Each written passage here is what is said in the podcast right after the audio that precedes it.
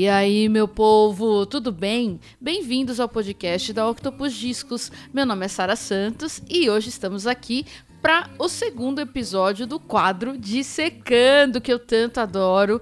Então, para quem ouviu o último aí, sabe que hoje é dia de pegar um álbum, um disco, servir aqui na mesa, um álbum bem suculento e apreciar até o osso. então já separa aí seu vinho, quem é de vinho, seu café, quem é de café, sua água, quem é de água. Enfim, é um quadro longo e preciso de vocês aqui juntinho comigo para apreciar cada detalhe desse disco incrível. Então aumenta o som aí, porque hoje é dia de esmiuçar, examinar cada pedacinho do disco Roots do fenomenal Curtis Mayfield, americano, geminiano, nascido em 3 de junho de 42 em Chicago, Illinois, nos Estados Unidos e falecido em 26 de dezembro de 99. E um dos heróis da minha vida, não só musicalmente falando não, como exemplo de ser humano também, mas isso aí é papo pro quadro só nata. Então aguardem que em breve vai ter a a história do Curtis Mayfield por aqui também. Já vou aproveitar aqui no começo para mandar um agradecimento pro meu amigo e grande DJ Vitones, que foi quem me apresentou o Curtis Mayfield há uns 15 anos, eu acho, quando ele me emprestou uma pilha de vinil para escutar e tinha Curtis lá no meio. Valeu, Vitor. Eu sei como é difícil emprestar os vinis, então muito obrigada. Um salve. E, gente, esse foi o primeiro episódio que eu escrevi pro canal, pro podcast. É, isso foi em janeiro de 2021. Eu não tinha loja, eu não tinha canal, eu não tinha nada. Mas na minha mente eu já tinha certeza do que eu queria fazer. E finalmente esse texto aqui vai sair do papel. Eu já vou logo avisando que hoje é dia de passar mal aqui com as músicas do episódio. então estejam preparados, beleza? Bom, o álbum Roots foi lançado pela Curtain Records em 1971 no formato de vinil 12 polegadas e fita cassete e tem sete faixas. Vamos de Roots? Vamos de Curtis Mayfield então? Então vamos! Uh! Uh!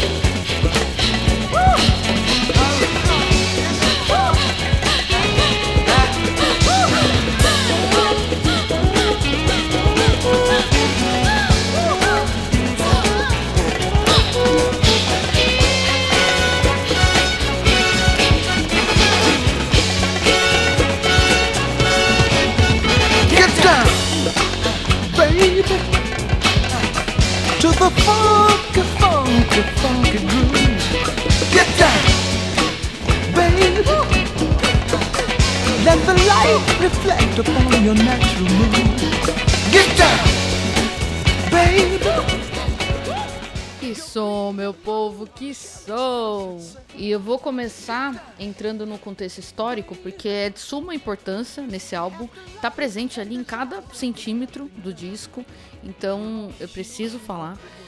Em 71, os Estados Unidos estavam em guerra com o Vietnã.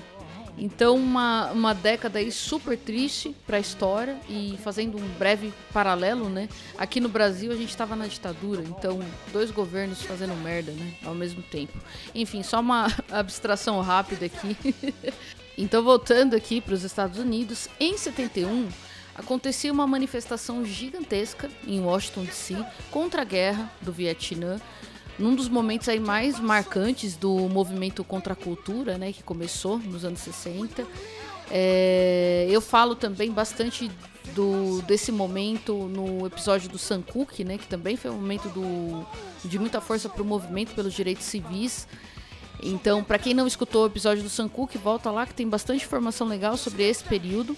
Então era ali a massa reunida, né, contra esse horror, criando e utilizando a música também para passar essa mensagem né, de, de revolta e a, esse apelo por mudança, essa vontade de ver as coisas acontecendo de uma forma diferente. Tanto que não é à toa que a década de 70 é considerado um dos momentos mais prolíficos da história da música, né?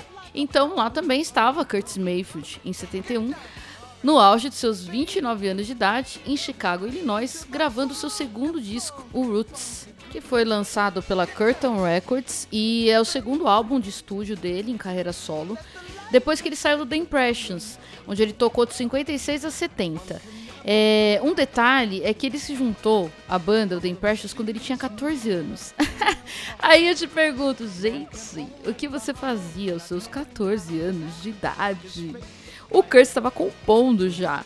É, e para quem não conhece o, o The Impressions, Gente, vai buscar agora. Eu acho realmente difícil vocês não conhecerem, porque tem vários clássicos deles, como essa daqui que a gente vai tocar agora, ó. People Get Ready.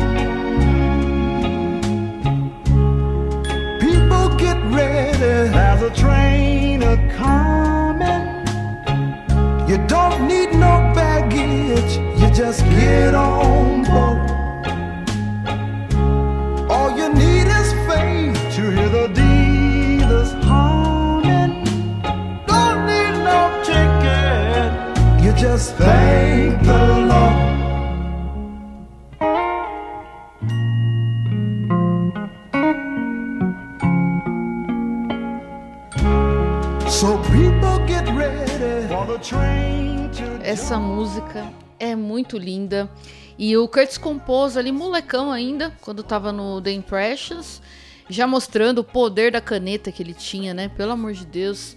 E outra informação aqui super legal: a Curtin, pela qual o, a gravadora pela qual ele lançou o primeiro, o segundo e todos os outros da carreira era dele, em parceria com o manager do, do Impressions, o Ed Thomas. E ele foi um dos primeiros afro-americanos a deter a sua própria gravadora, um dos primeiros da história. Então, pô, o Curtis Mayfield aí foi um abriu caminho para toda a galera que veio depois aí, viu que era possível, né? Fazer suas coisas, ter sua gravadora do seu jeito, tal. Apesar de toda a dificuldade ali é, da indústria no momento, né? Questões raciais, questões de monopólio, enfim. Mas o Curtis foi lá e falou: não, é assim que eu vou fazer e sentou pau até o fim da carreira. O Curtis lançou tudo pela Curtin. Foda, né? E o Root, gente, é meio uma paulada. É um pedregroove daqueles, uma obra-prima. É um marco no soul. Gente, eu não tô exagerando. Não, não é exagero isso. O primeiro disco, o Curtis, já em si trazia uma mensagem é, diferente, uma sonoridade muito diferente. Já, então já, o Kurt já começou metendo o pé, né, daquele jeito. Mas no Roots ele estava ainda mais maduro, sabe? É, e sempre visionário, né? Mergulhando de cabeça aí nessa parada que ele levou até os últimos dias da vida dele, que foi a política e as questões sociais. E para mim, o Curtis Mayfield transformou tudo musicalmente falando, historicamente falando.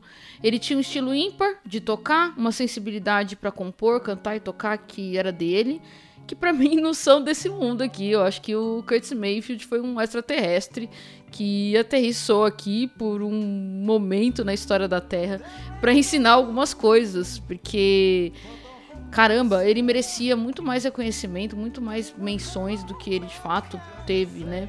Se comparado à contribuição para a história em si da música. É, enfim, cara, eu sou muito fã de Curtis Mayfield, então fico aqui rasgando, rasgo mesmo. É... e agora. Às vezes eu tenho umas crises de riso sozinha aqui, gente, gravando. É... Desculpa, tá? Enfim, agora que as entradas foram devidamente servidas, vamos pro prato principal. Então vamos virar esse álbum de cabeça para baixo com todo o amor e carinho que ele merece. E eu quero começar pela produção. E quem produziu o Roots foi o próprio Curtis Mayfield nos estúdios da ECA em Chicago. É, outra coisa interessante também, na época, é, muitos tabloides é, classificaram esse disco como Progressive Soul. Então, acho que traz aí um, a influência do psicodelismo, né? Da época que a gente falou lá atrás, movimento contra a cultura, é, movimento hippie dos anos 60, 70, enfim. E também de técnicas musicais mais complexas, né? Que geralmente eram exploradas no jazz, mas o Curtis explorava muito também nas composições dele, junto com as questões sociais, óbvio, né? Que envolvia toda, toda essa ambiência aí que dominou os anos 70. Agora vamos para os arranjos, que são do John Page e do Riley Hampton. O John Page, ou Johnny Page, é um músico de jazz, baixista, arranjador e produtor, que hoje está no auge dos seus 98 anos de idade, gente. E é uma figura super importante para a cena que a gente conhece como Chicago Soul. Para quem não ainda tá íntimo com a cena de Chicago, tem no YouTube várias coletâneas, então tem os artistas lá de Chicago, enfim, é muito legal, só procurar, tem no YouTube. E o John Page também fazia arranjos para o The Impressions. E foi aí que a massa deu liga e ele foi recrutado pelo Curtis para fazer os arranjos da Curtin. E essa parceria durou até 72. Inclusive ele fez também os arranjos do álbum seguinte do Curtis, o Superfly, que é uma bomba. E ele também recebeu crédito em vários álbuns de gente muito importante, além do Curtis, como B.B. King, Jill Scott Heron, Sam Cooke, Muddy Waters e por aí vai. Então, só gente pequenininha aí, né? um dos álbuns compostos pelo John Page é a trilha sonora do filme Shaft, em África. E, meu, é um absurdo esse disco. É, vamos ouvir um trecho aqui da música que leva o nome do filme, que é Shaft em África.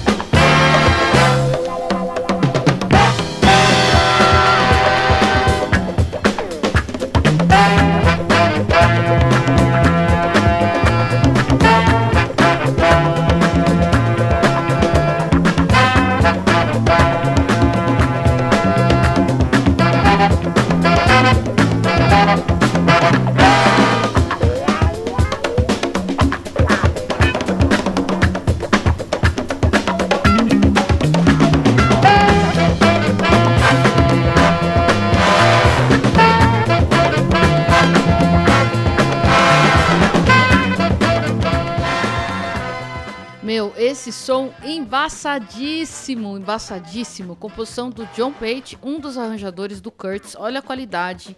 E, meu, Jay-Z sampleou esse som, o Prod sampleou esse som, o Ice Cube sampleou esse som, o De La Soul, o Puff Daddy, o Jungle Brothers. Meu, a lista é gigante porque esse som é absurdo. Bom, agora vamos falar um pouco do outro arranjador, o Riley Hampton. Infelizmente, o Riley já faleceu e ele também fez é, os arranjos do primeiro disco do Curtis, o Curtis, e também fazia arranjos pro The Impressions. E é considerado uma das cabeças do Chicago Soul também, junto com John Pate. E você pode conferir um pouco mais o talento desse cara no álbum At Last da Eta James. Simplesmente só esse disquinho aí, mequetrefe, gente. Ele que fez os arranjos. E também trabalhou com outros grandes nomes, como Smokey Robinson, é, In The Miracles, com The Supremes, com a Barbara Lewis e por aí vai.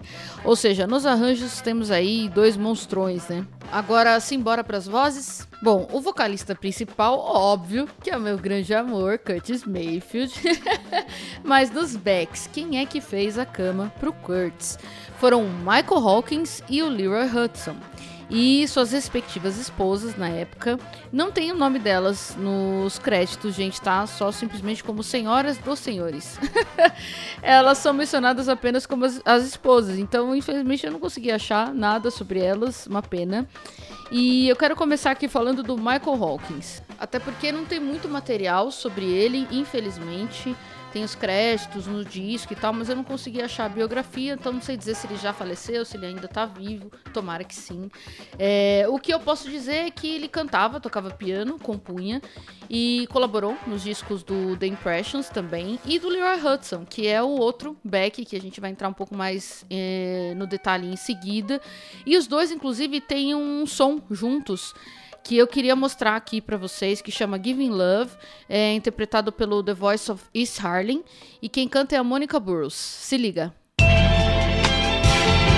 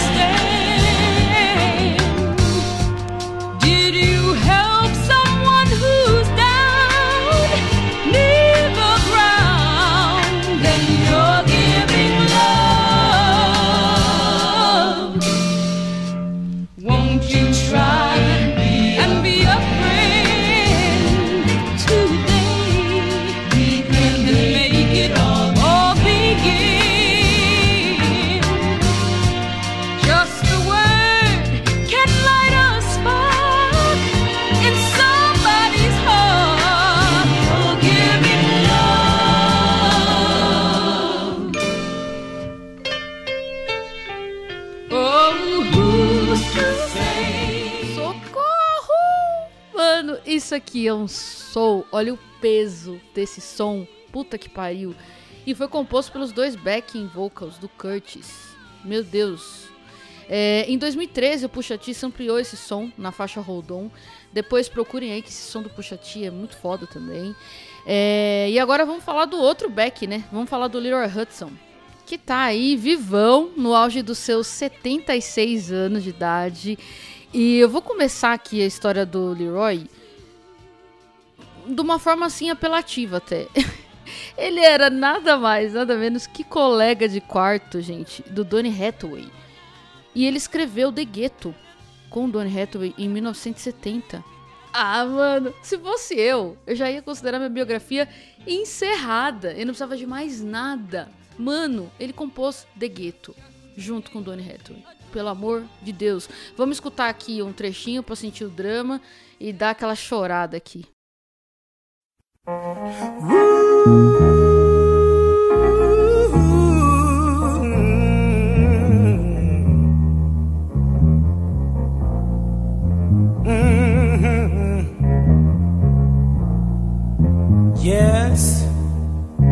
this is the ghetto. Shown up now.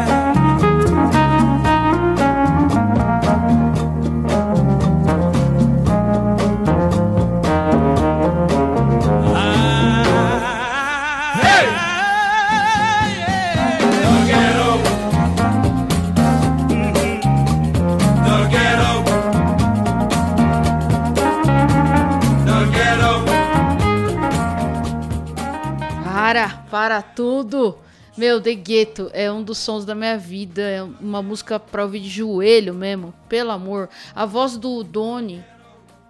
O Doni. Enfim. Ah, meu Deus. Eu me descacentro. Vamos continuar aqui. Bom, e o Leroy também substituiu o Curtis quando ele saiu do Impressions. Então ele foi, quando o Kurt saiu para seguir a carreira solo, foi o Leroy Hudson que entrou no lugar dele. E quem que fez a ponte? O Donny Hathaway. Aí eu preciso explicar aqui uma coisa. O Donnie e o Leroy estudavam na Universidade de Howard, em Washington DC, que é uma faculdade historicamente dedicada né, à cultura negra. E eles dividiam quarto. O Donnie estudava música e o Leroy estudava odontologia. E o Donnie, na época, era contratado da Curtin, né? Lembram? Gravadora do Curtis, para escrever, arranjar e produzir. E daí ele fez a ponte, Curtis e Leroy. E num dado momento lá, o Leroy resolveu mudar a graduação dele para música, né? Graças ao bom Deus. ele ficou no Impressions até 73 e depois também foi seguir carreira solo. E a carreira solo do Leroy, gente, é muito bonita também. É, vamos ouvir aqui um pouquinho dele na carreira solo. Eu quero tocar aqui a música Dudley Do Right, do álbum The Man, que aliás saiu pela Curtin também, uh, que era gravadora do Curtis, e o Michael Hawkins, que era o outro back no álbum Roots, tocou piano nesse disco do Leroy Hudson, e o Joseph Scott, que é o baixista, o Lucky, é, é, o baixista do Roots, e a gente vai falar logo mais pra frente, tocou baixo nesse álbum também aqui. Então é uma paulada perdida aí nos confins do underground. Vamos ouvir aqui, Dudley Do Right.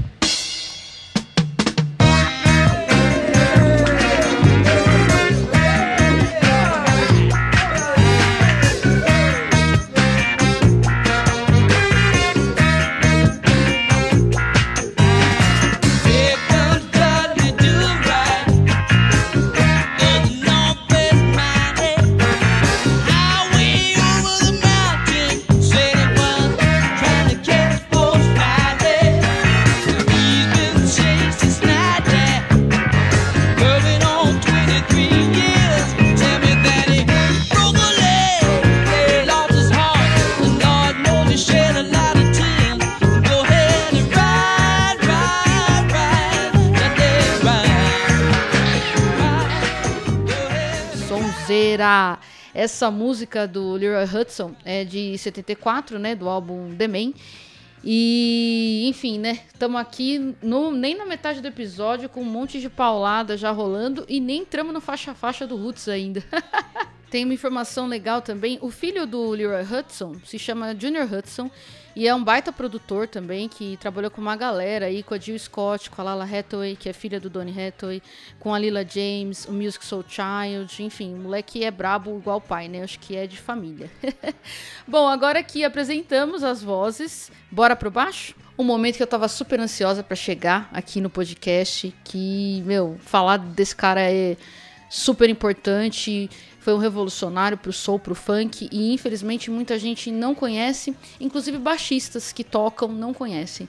E quem que é esse cara? É o Joseph Luck Scott, um monstrão que tinha uma técnica absurda e trouxe aí muita felicidade para os nossos ouvidos no decorrer da sua vida, que foi muito curta, infelizmente. Ele faleceu aos 47 anos, super jovem, de uma complicação natural nos pulmões.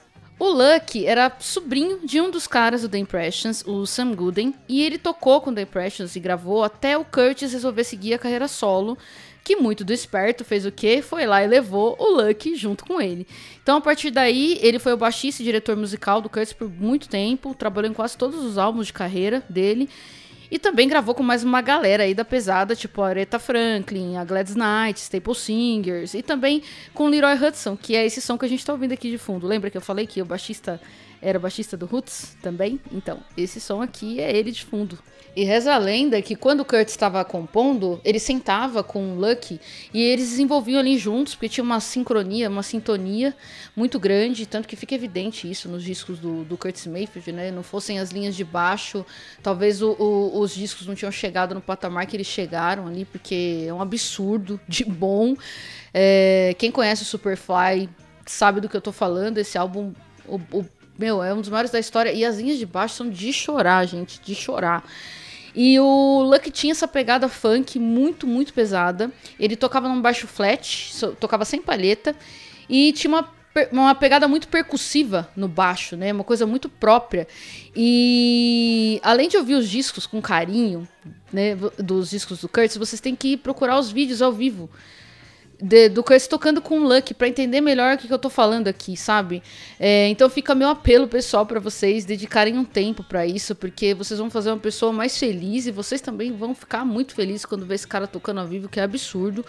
É, tem pouco material audiovisual do, do Luck, biográfico também, mas eu quero tocar um som aqui do álbum All Might Fire, da Areta, que inclusive foi o Curtis Mayfield que produziu esse álbum da Areta, e ele toca guitarra Nessa música aí, o Luck Scott toca o baixo.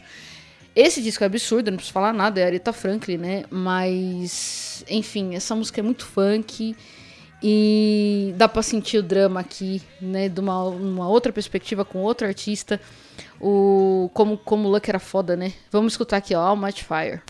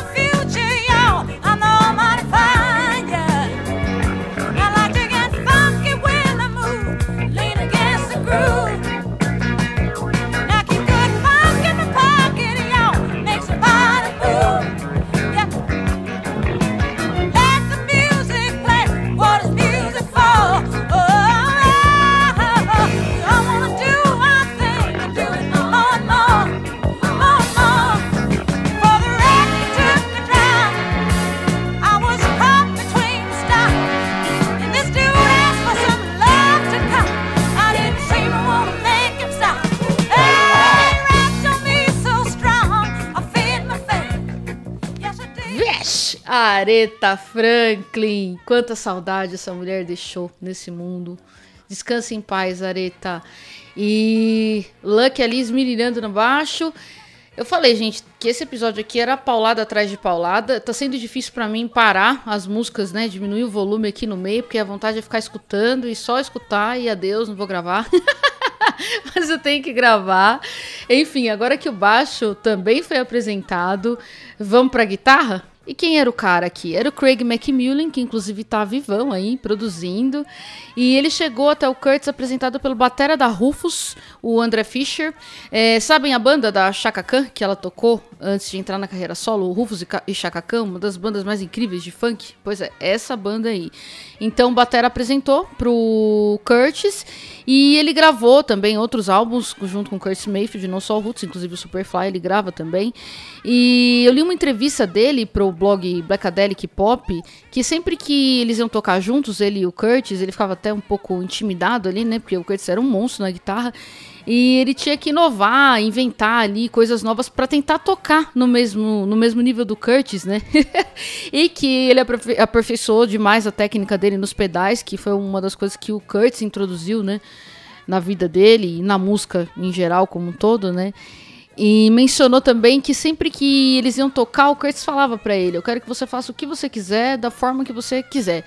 E eu achei fantástico, um baita exemplo, né? A gente vê aí muitos artistas que têm um, um, uma exposição maior e simplesmente não querem que os outros desenvolvam ali, né? Que é somente que o trabalho dele fique em evidência, enfim. E o Curtis era bem o oposto disso, né? Não é à toa que ele é considerado um grande professor aí para tantos guitarristas, né?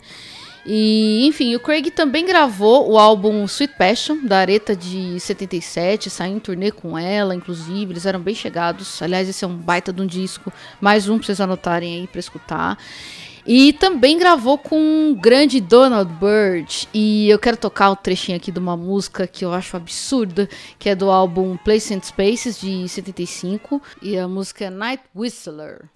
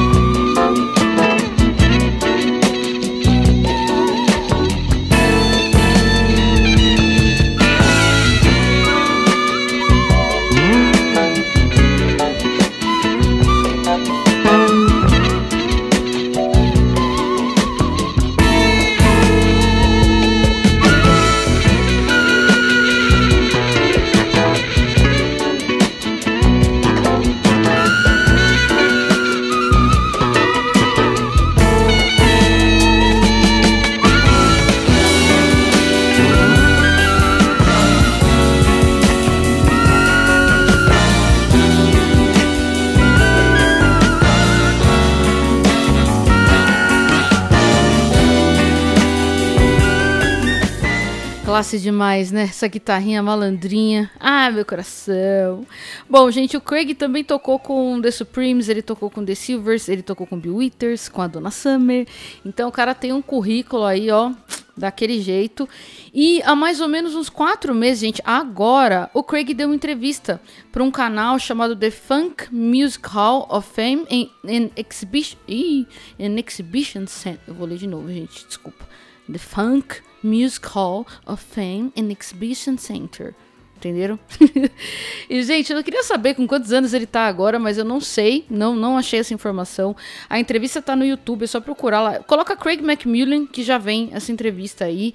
É em inglês, infelizmente, não tem nem legenda, então às vezes fica difícil de entender, mas é, para quem tem o conhecimento, ou alguém que entenda, vale muito a pena.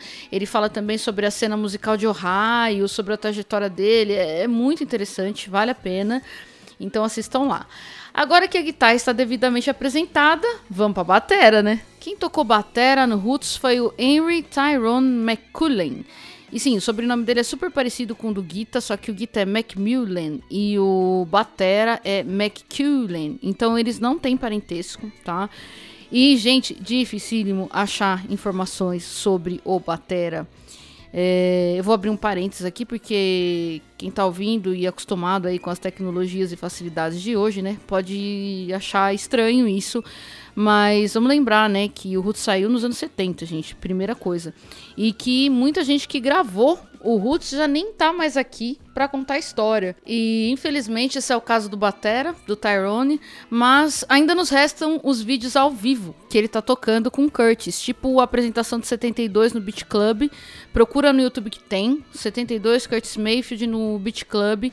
E, aliás, todo mundo que tá tocando nessa apresentação gravou Roots. Então é uma das que precisa ver pra ontem. Já deixa aí engatilhado. Agora vamos de percussão? Hora de falar do mestre Henry Gibson, como ele era conhecido, né? Infelizmente já faleceu, faleceu aos seus 60 anos de causas naturais. E eu vou começar indicando aqui um artigo para vocês de 2016 do Chicago Reader, que se chama Introdução Livre: A História Secreta da Música de Chicago, músicos pivôs de Chicago que não tiveram seu justo reconhecimento. O artigo é do Steve Crackle, que era conhecido também é, né, conhecido como Plastic Crime Wave. Ele é um ilustrador, um músico e um historiador. E também nesse mesmo contexto se encaixa aqui a história do Lucky, né, que eu falei lá atrás, que foi um puta baixista importante, que também é pouco mencionado aí no decorrer da história. E nesse artigo, Steve fala que a história da música no geral deixou de dar importância a percussionistas que foram essenciais na construção da base do soul e do funk, e deu menos importância ainda aos tocadores de conga, que era o caso do Henry Gibson. Então, enfim, ele apareceu em mais de 1.200 gravações durante a carreira dele, dando aí um tempero fantástico aos discos, muitos discos que estouraram na história. E ele ter saído em turnê com o Curtis foi muito bom para ele, né? Porque ajudou a promover o trabalho. Ele também gravou além do Curtis com a Aretha, com Donny Hathaway, com a Natalie Cole e por aí vai. É, ele era super requisitado, basicamente, assim, era o percussionista que todo mundo queria para tocar. E uma coisa que muito interessante, dizem que o Henry Gibson ficava muito puto por ser considerado um músico menos relevante que os outros nas bandas que ele tocava. E depois de um certo tempo, ele começou a colocar os instrumentos dele na parte da frente do palco. Ele não queria mais ficar no fundo, ele pegava as congas lá, as paradas, tudo dele, botava na frente pra tocar. E eu imagino, assim, que ele foi ficando mais velho também, sabe? E se emputecendo cada vez mais. Falou, meu, eu não quero nem saber, gente. Eu vou tocar aqui na frente e que se dane. Quem não quiser, não me contrate. gente, eu achei demais. Palmas pro Henry Gibson, meu. Palmas. E antes de tocar com Curtis Mayfield, ele fez parte de uma banda gente, que é muito, muito animal, que é a Philip Coran and the Artistic Heritage Ensemble. Meu, um puta nomão aí, né? E tomara que a gente tenha a oportunidade de falar desses caras mais pra frente aqui no podcast, porque é uma das coisas mais lindas que já escutei. Muito África, gente. A banda é pura África, então não preciso falar mais nada, né? Vamos ouvir, que é o melhor que a gente pode fazer. Então, vou tocar aqui um trechinho de Unit de 67.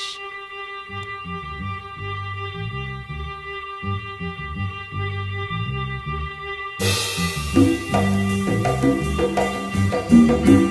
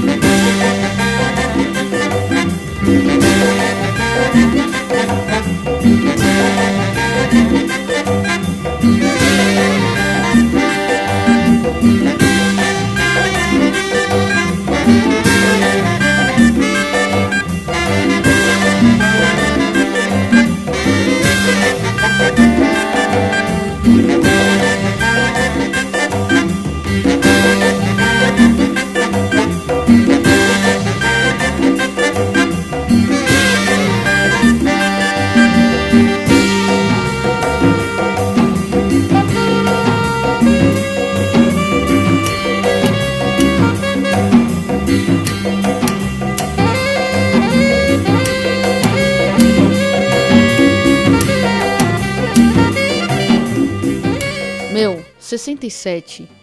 Olha o som que os caras estavam fazendo. Olha essa percussa. Ave Maria. Gente, não tá uma pancada esse episódio aqui? Ou eu que tô ficando louca? Meu pai. E aí, o que, vocês estão achando da bandinha que gravou Roots com Curtis Mayfield? Sensacional, né? Uma bandinha aí bem, bem mais ou menos. Então, enfim, eu consegui apresentar para vocês aqui a banda e o trabalho de cada artista aí fora do, do Roots.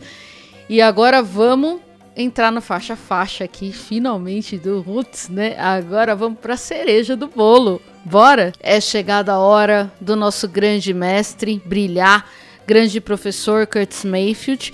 Vou passar o faixa a faixa aqui, vamos falar um pouquinho das letras e outras cositas más. Então, se já acabou o seu drink, seu café, sua água, seu vinho, vai lá, reabastece, que agora é uma outra viagem. A primeira faixa do disco é Get Down, que a gente escutou lá no comecinho do episódio. Agora vamos retomar aqui.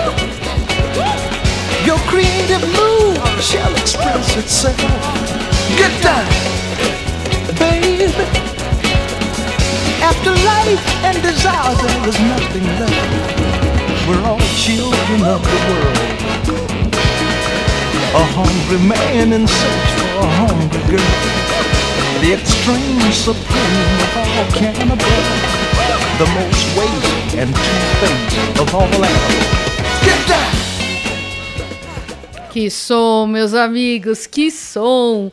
Procurem depois no YouTube um episódio do Soul Train com o Curtis e a banda tocando e a galera dançando. Meu, o negócio tá fervendo. É maravilhoso demais. Eu acho que é de 71 esse vídeo aí, eu não tenho certeza. Mas é um vídeo que o Curtis tá de branco e. Ai, eu daria tudo tudo pra tá lá. Só coloca, meu, é, Soul Train, Curtis Mayfield, que já vem esse vídeo aí. E esse som é inteiramente do Curtis e fala sobre funk. Funk no sentido literal mesmo, sabe? Requebrar, dançar até se acabar. O puro, puro funk. O refrão, gente, é Get Down, baby. To the funky, funky groove. puro e fino groove, maravilhoso. E essa faixa ficou em 69 lugar no ranking da Billboard de 71. Aí a gente pensa que tava ruim no ranking, né? Você fala, meu, 69? Mas vamos dar uma olhada nas músicas que tocavam na rádio naquela mesma época. Pra gente sentar aqui e dar chorada, porque, meu Deus.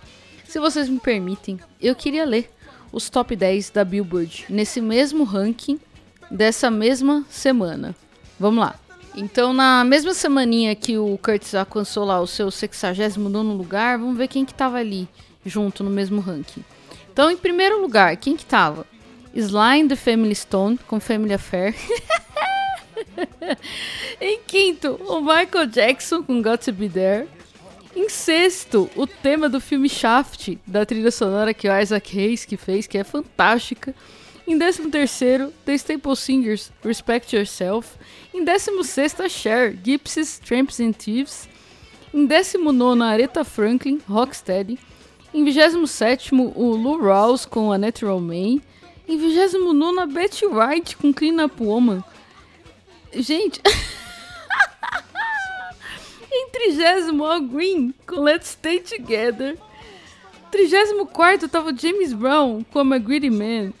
Em 50 tava o Bill Withers com Grandma's Hands. Gente, olha. Agora vocês já mudaram de opinião, né? Tá lá, no número 69, era muito, muito foda. Olha a galera a galera que tava tocando na época. Isso aqui é uma tiração total. Era o que tocava na rádio, gente. Que, que diacho. E tem mais um monte de gente aqui, ó. Que tava nesse ranking também, ó. Tava o The Who, o Santana, o Bob Dylan, a Joan Baez, o Smokey Robson, o Jerry Lewis, o B.B. King, o Grateful Dead, o Carpenters, o Doors, o Elton John, o Wesley Brothers, a Gladys Knight. Meu, Sério, essas eram as músicas que tocavam nas rádios americanas. Gente, é muita apelação. é muita apelação. Como é que eu faço para voltar no tempo? Como é que eu faço? Não faço, né? Então, pô, muito bonito ver que o Curtis conseguiu levar a música dele do jeito dele, né? Sem nunca permitir que a indústria metesse a mão no som dele. Fantástico. E ele tava lá, meu, junto com essa galera aí, ó, da pesadaça, fazendo a marca dele ali na, na história da música. Incrível, né? Então, Get Down é esse som aí pra botar fogo na pista, dar aquela encostada no bebê, dançar até suar. E tem muito uso de pedal, distorção nesse, nesse som aí, né? E eu não posso deixar de falar que nunca, nunca que o Curtis influenciou a gente muito grande tipo Jimi Hendrix, que era um fã declarado do Curtis Mayfield e imitou muita coisa que ele fazia. Pra galera aí um pouco mais nova, que gosta, por exemplo, de Lenny Kravitz, que também é um fã declarado do Curtis Mayfield, é só pegar e escutar aí os álbuns do Curtis, estilo vocal, e escutar os, os álbuns do Lenny Kravitz e a forma de tocar também. É, enfim, gente, Curtis Mayfield, quando eu falo que ele foi um professor, não é à toa. É porque é escola mesmo. Escola de verdade. E para mais uma galera aí que nunca nem mencionou isso, mas que eu tenho certeza que chupinhou ali muita coisa do Curtis. Bom, agora vamos para a próxima faixa que é Keep On Keeping On. Everybody gather around and listen to my song. I've only got one. We who are young should now take a stand. Don't run from the burdens of women and men. Continue to give, continue to live for what you know is right. Most of your life can be out of sight. Withdraw from the darkness and look to the light. For everyone's at least that's the way it's supposed to be.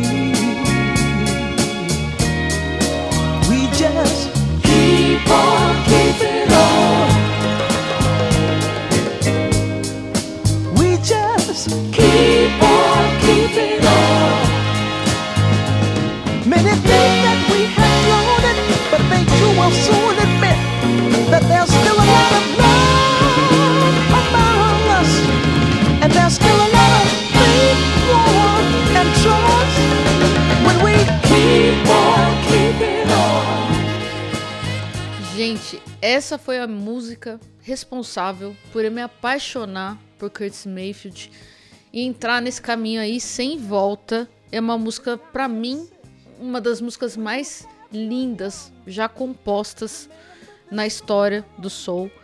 É tudo maravilhoso nessa música. A letra é uma cacetada. É sobre a juventude, sobre nossa responsabilidade em tentar construir um mundo melhor, independente das barreiras né, e dificuldades que o próprio ser humano criou. Essa música fala da nossa responsabilidade com os nossos filhos, com as crianças, sobre ser forte, permanecer bom e cultivar o amor ao próximo. É, são muitas mensagens maravilhosas nessa música. E a mensagem principal é pra gente se manter firme ali, né? Na nossa essência. Se mantenha firme, irmão, na sua essência. Se mantenha bom. Essa música, gente, meu Deus, eu não consigo descrever o amor que eu tenho por esse som. E lá no começo do episódio eu fiz questão de trazer o contexto histórico e de mencionar, né, que ele permeia o roots do começo ao fim. Então, agora, né, comecemos a pensar aqui no contexto, né, e a lembrar no contexto em que o Curtis criou esse disco, que era um contexto muito triste de guerra. Então ele abre o disco de uma forma muito feliz, né, com a Get Down, que é dança, é diversão e tal. E de repente você é levado ali para um lugar de reflexão. E isso é Curtis Mayfield assim, nossa, na sua forma para mim mais genial Vamos falar mais disso aqui no decorrer do, do episódio, mas. Caramba, cara. E a coragem dele, né, de trazer essas tonalidades aí e, e esses assuntos para a música dele sem se importar com o que estava vendendo ou deixando de vender na indústria, né? Isso aí ninguém pode esquecer, nunca. E outra coisa que vocês devem ter percebido é a percussão desse som, né? Que, pelo amor de Deus, cara, isso aí é o sal, a pimenta, o cheiro verde. é tudo, é o tempero completo dessa música aí. Essa percussão é, meu, sei lá, metade da música. Pelo menos na minha opinião. Lindíssima. Ave. Mais um salve aqui pro mestre Henry Gibson, grande percussionista da história. Agora vamos para a próxima faixa que é Underground.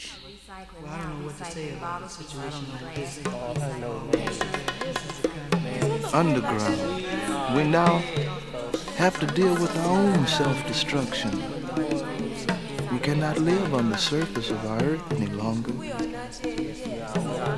There is now pollution in every natural mineral and material taken from the land. We have truly become a vast wasteland. And now underground. How will we deal with our society of discrimination among people?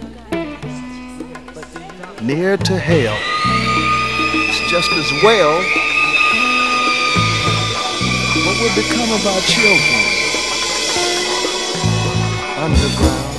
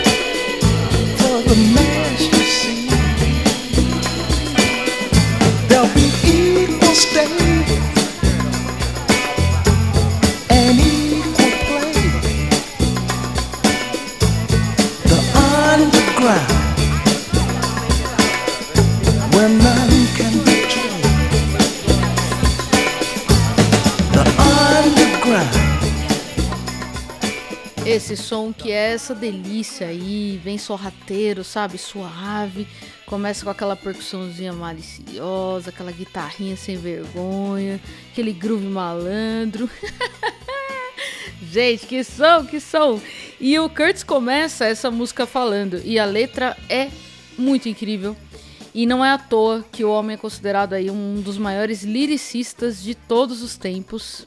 E na minha interpretação desse som aqui, ele faz um paralelo genial usando o termo underground.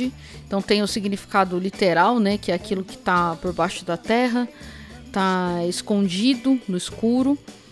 E a segunda interpretação, que é o conceito que a gente usa para definir, né, culturalmente um ambiente que foge dos padrões, foge do comercial, a cultura de massa. E a gente fala que isso aí é underground, né? Então, música underground, arte underground, que é esse movimento cultural que anda conforme suas próprias regras, né? E sua própria verdade também. E aí a parte genial aqui da história é que ele faz esse paralelo entre viver na superfície, que hipoteticamente é um lugar mais iluminado, né? Mais cheio de raiva, preconceito e destruição também. e entre viver no underground, que teoricamente é um lugar escuro e sem luz, mas que justamente por isso ninguém consegue enxergar diferenças físicas e superficiais entre as pessoas, né? E julgá-las por causa disso. Sério, é que eu viajo muito em letra, gente. Eu viajo demais essas coisas e Cara, essa letra para mim é, é uma aula de liricismo. E tem uma frase emblemática aqui nessa letra, muito forte, que ele tá falando do underground e aí ele fala o seguinte, ó, vou ler em inglês aí depois eu vou fazer a tradução livre. We all turn black, so who's to know? As a matter of fact, color, creed and breed must go. Que em tradução livre seria todos iremos nos tornar negros. Então, quem vai saber?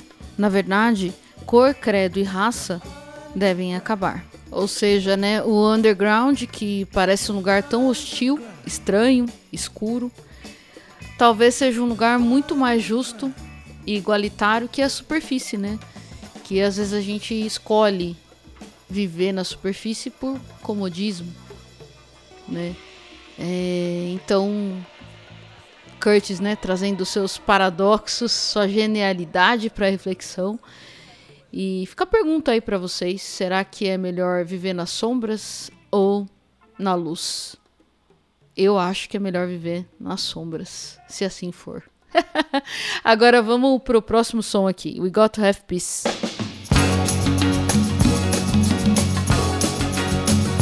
We gotta have peace to keep to.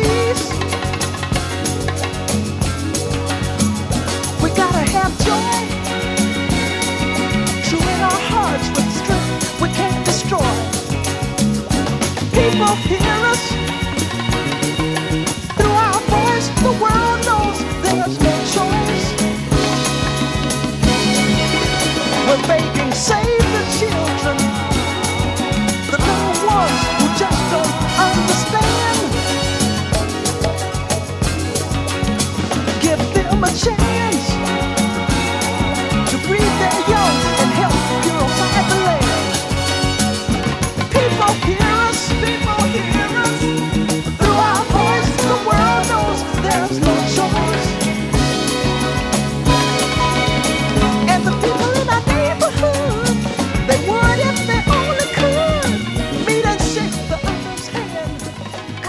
como eu amo essa linha de baixo eu imagino o Lux Scott compondo ali, ó, e o Curtis com aquele sorrisão, sabe, de orelha a orelha.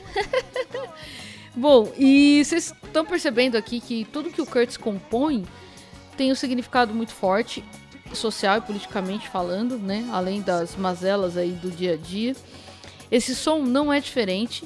É, lembra que lá no início, de novo, novamente, eu falei da guerra, que os Estados Unidos estavam em guerra no Vietnã e aqui ele senta o pau, gente. Ele senta o pau na guerra, mas com uma classe assim, ó, magistral. Com essa frase tapa com luva de pelica. Então aqui o Curtis Mayfield dá um gancho de esquerda com luva de pelica. então esse som aqui é um verdadeiro apelo por sanidade mesmo. Eu chamo isso de sanidade, porque o que o homem faz é insano, insano. Então ele fala sobre a quantidade de vidas perdidas durante a guerra e a dor que isso causou, tremenda, e principalmente sobre poupar as crianças das loucuras que os adultos criam, da violência extrema que é criada na cabeça dos adultos e que acaba atingindo uma geração que está nascendo, está sendo formada, que não sabe, não entende o que está acontecendo, né? Então ele fala ali a todo momento no refrão, né? Save the children, save the children. E cara, é inevitável pensar o quanto o Curtis Mayfield é atemporal, ou seja, as músicas dele que ele escreveu durante os anos 70 é, cabem perfeitamente na realidade de hoje. E isso é muito triste, gente. E é, é vergonhoso. É vergonhoso pegar uma música que foi composta num contexto de tanta violência e tanto erro e falar: meu, podia ser uma música composta ontem. Mais uma reflexão deixada pelo Curtis, né? E vamos agora pro próximo som, que é o Beautiful Brother of Mine.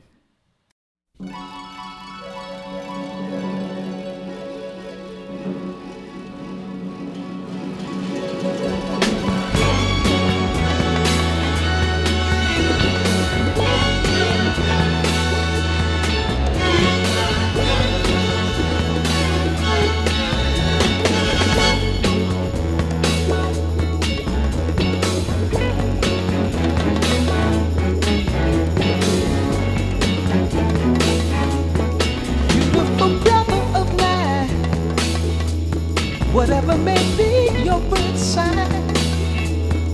We are not of the same seed, although we are both the same breed. Together we're truly black power, power. learning to trust by the hour, hour.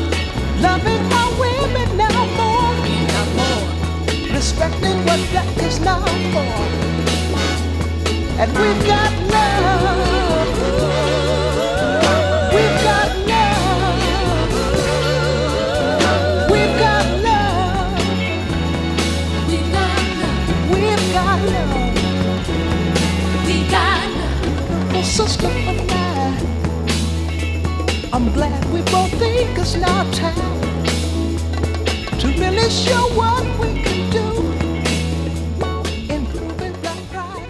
Que petardo! Mano do céu, e o Lucky esmirilhando no baixo, né? De novo, mais uma vez. e a letra desse som aqui, gente, é sinônimo de orgulho negro né, sinônimo de celebrar as raízes e a cultura negras, o que hoje está um pouco mais é, em voga, né, um pouco mais respeitado, mas imagine o Curtis compondo isso há mais de 50 anos. E já era uma dificuldade tremenda para sobreviver nos Estados Unidos sendo negro. Gente, as notícias que a gente escuta agora, recentes, já são chocantes. Então, imagine como era isso há mais de 50 anos.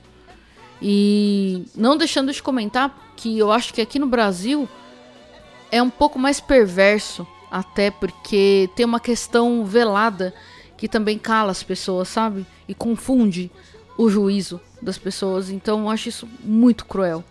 E tem um trecho da letra, Beautiful Brother of Mine, que é meu lindo irmão, né? E ele fala de uma forma tão é, simples e ao mesmo tempo tão linda. E ele tá falando com os pares dele, né? Ele tá falando com o povo que sofria ali junto com ele, que sofre até hoje. Então peço até licença para vocês para poder ler isso aqui, mas é, eu preciso ler porque é fantástico. Então ele fala assim: há séculos atrás, poucas pessoas saberiam que nós, negros fortes, iríamos sobreviver aos ataques. Depois da dor, finalmente levantar para ser livre. E agora o que temos? Nós temos o amor. E eu acho muito forte essa letra porque ele está falando com o povo negro e o que eu entendi aqui é que ele está falando depois de todo tudo que a gente foi trucidado no decorrer da história, o que nos restou? O amor entre nós e a nossa união e a gente tá junto e a gente olhar um pelo outro, os iguais, meu, é muito foda. É muito foda. Então, porra, isso aqui, uma lição, hein? Uma lição. Todo mundo que tá ouvindo aqui, que é branco, eu sou branca, tem que ter noção do que é essa mensagem aqui. Tem que ter noção do mundo que vive. Beleza? E vamos para a próxima faixa aqui que é Now You're Gone.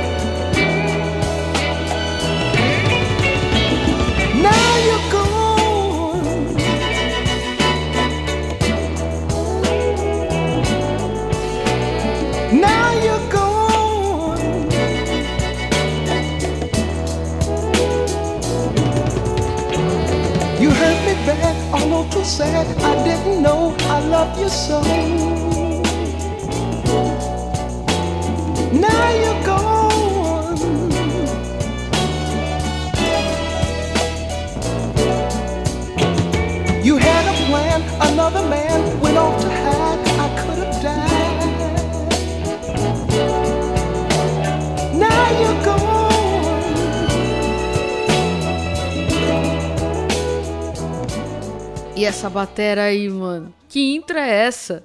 Meu Deus, mó bluseira, né? Bluseira já chega rasgando. E essa aqui, meu, é uma música pra curtir a fossa. É exatamente o que o nome diz.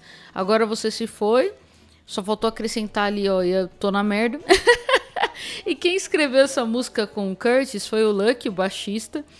Mas a percussão do Henry, mano, é, já vem ali, ó na, naquele clima ali que ou esse desgracido aí fez sofrer, ou ele sofreu, porque que ele entende do tema, ele entende.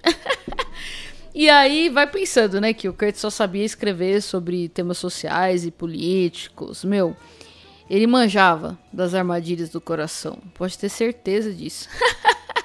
e prova disso é a próxima música que é Love to Keep You in My Mind que foi uma das músicas aí que mais esfacelou o meu pobre coração. Sério.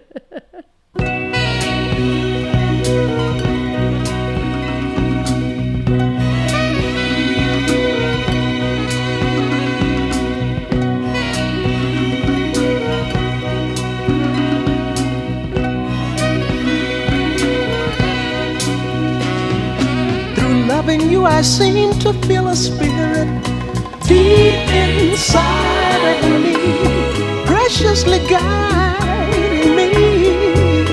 My woman of all women, dear to me, forever love me, for I need you constantly. Spirit Holy Ghost in me, help me to keep this love I need. She is so much like your touch divine.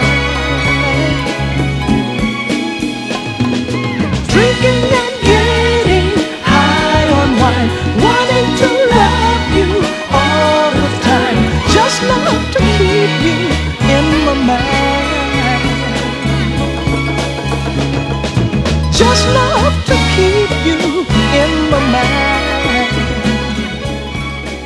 Então a gente vai terminando aqui com a última faixa do disco e finalizando aí de um jeito lindo, né?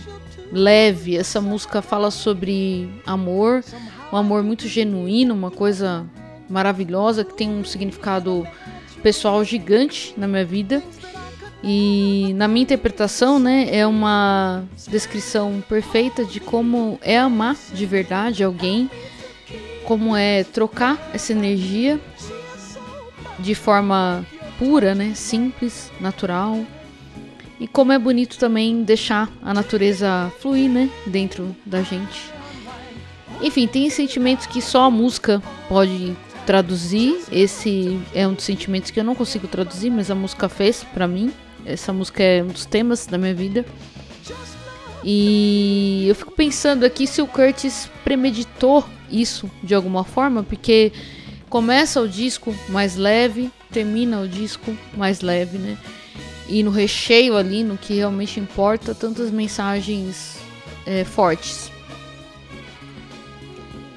Então, enfim, né? Estamos aqui finalizando, sempre refletindo muito que é o que o Curtis Mayfield nos obriga a fazer, graças a Deus.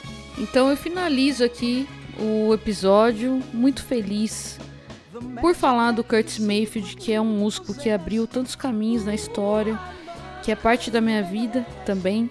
Por isso, onde quer que você esteja, Curtis Mayfield, Chicago Soul Man, obrigada por esse legado absurdo que você nos deixou. E para você que chegou até aqui, muito obrigada por ter escutado o episódio. Se gostou, por favor, compartilhe com outras pessoas. E eu tenho um pedido muito especial para fazer hoje, que é para me avaliarem nas plataformas, porque além de me darem um termômetro também do que eu tô fazendo aqui, se tá bom, se não tá e tal, me ajuda a subir nas buscas também, beleza? Então me dá essa moral aí, gente, por favor. E visitem a loja da Octopus. Vamos passar mal lá com os discos. www.octopusdiscos.com.br Sigam nas redes também, arroba. E é isso, gente. Obrigada de coração. Não esqueçam de mim, não esqueçam de me apoiar no meu trabalho. Eu preciso muito de vocês. Eu faço isso aqui com amor mesmo, com carinho, gente. Não tem grana nenhuma aqui. Só a grana que eu juntei minha vida inteira. Então eu preciso de vocês para continuar fazendo esse trabalho aqui, beleza? então, uma semana de muito amor, muito Curtis Mayfield para vocês. Que bom! Keep on keeping on. Ah, meu Deus. Até a próxima segunda. Um beijo. Preciously me. My woman of all women, dear to me. Forever love me. For I need you constantly. Spirit and Holy Ghost in me. Help me to keep this is so much like your touch divine. Drinking and getting high on wine, wanting to love you all the time. Just love to keep you in my mind. Just love to keep you